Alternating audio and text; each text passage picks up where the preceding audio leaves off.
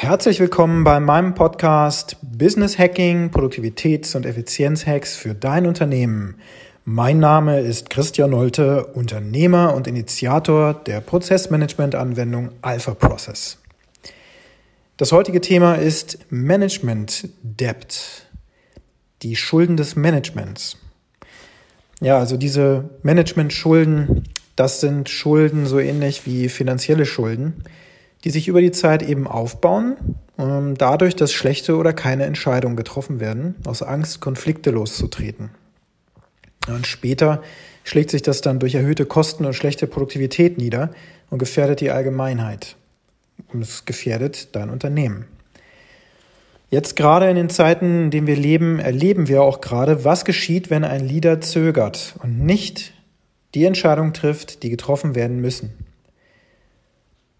Und wenn ein Leader keine oder nur zögerliche Entscheidungen trifft, dann können wir jetzt sehen, im Worst Case, so wie es gerade in Deutschland läuft, dann erleben wir eine exponentielle Ausbreitung eines Virus, des Coronavirus.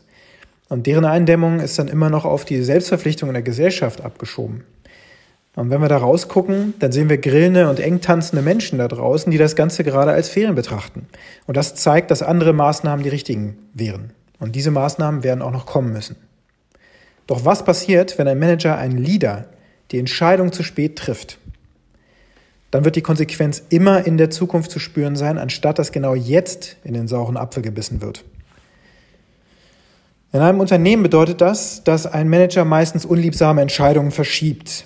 Du hast die Aufgabe, zum Beispiel ein Team aufzubauen, hast zwei Experten, nennen wir sie einfach mal Alice und Bob, und deren Fähigkeiten sind grundsätzlich unterschiedlich. Es sind aber Experten. Du willst es dir mit einem von beiden oder sogar beiden aber nicht verscherzen. Und zwar dadurch, dass du vor der Entscheidung stehst, Alice hierarchisch über Bob zu stellen. Du hast Angst davor, dass Bob dann keine Performance mehr bringt, wenn er nicht weiter mindestens auf Augenhöhe mit Alice bleibt. Ähm, und das Teamgefüge, das müsste aber umgestellt werden, weil dein Team von einer Person eben geleitet werden muss. Einer soll der Leader werden. Doch du tust nichts. Oder noch besser, Du sagst beiden, ja, ihr seid jetzt beide für das Team verantwortlich. Und folgende Ziele habt ihr zu erfüllen. Und dann gehst du. Die Schuld des Managements, die sich dadurch aufbaut, ist zuerst nicht zu sehen. Du hast, so denkst du, hast einen schlauen Weg gefunden, den Konflikt zu umschiffen. Und doch plötzlich gibt es für das Team keinen klaren Ansprechpartner mehr. Alice und Bob spielen jetzt Ping-Pong. Entscheidungswege verlängern sich oder es werden keine mehr getroffen. Und so leidet plötzlich das Team drunter, und natürlich dann auch das Projekt und damit das Unternehmen. Und aus einem anderen Kontext kennt man sowas als technische Schuld. Das passiert dann zum Beispiel, wenn ein Produkt entwickelt wird und aus Kostengründen nicht genug Zeit in die Qualitätssicherung investiert wird und plötzlich sämtliche produzierte Chargen am besten dann noch vom Kunden ausfallen und ein Rückruf notwendig ist. Die Kosten dafür hätten dann am Anfang getragen werden müssen. Und eine höhere Qualität mit höherem Invest hätte die dramatisch höheren Kosten durch den Image-Schaden nicht entstehen lassen.